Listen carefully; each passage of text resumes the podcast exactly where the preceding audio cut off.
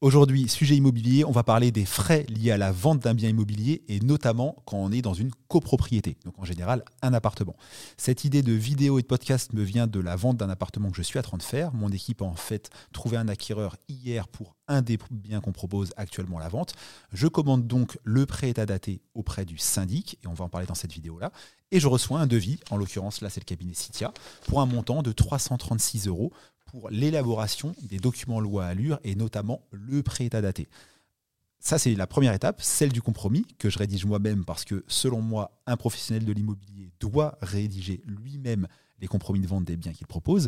Mais malheureusement, le vendeur aura également des frais au dernier moment, au moment de l'acte notarié, avec les frais qu'on appelle état daté.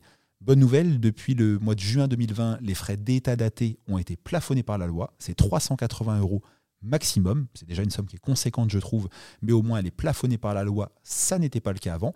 Par contre, les frais de prêt à dater, euh, qui est officiellement non obligatoire, mais dans les faits absolument nécessaire pour signer un compromis de vente, ne bah, sont pas plafonnés par la loi. Donc il est bon de rappeler que quand on vend un lot de copropriété, euh, eh ben, on va facilement dépasser les 400-500 euros de frais pour l'élaboration du prêt à dater plus de l'état daté.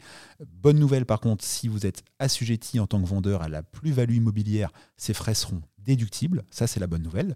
Euh, et deuxième bonne nouvelle, l'acquéreur devra vous rembourser quelques sommes, toujours liées à la copropriété, le fonds de travaux, d'éventuelles avances qui viendront en fait un petit peu diminuer le coût virtuel des documents. Mais en tout cas, quand on vend un bien immobilier, ça coûte de l'argent éventuellement des honoraires d'un professionnel, mais aussi des diagnostics, mais aussi des contrôles parfois liés à l'assainissement, mais aussi des frais liés à, euh, au syndic de copropriété si vous êtes propriétaire d'un appartement.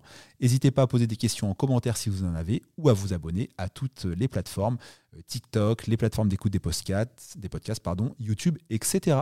Ciao, bye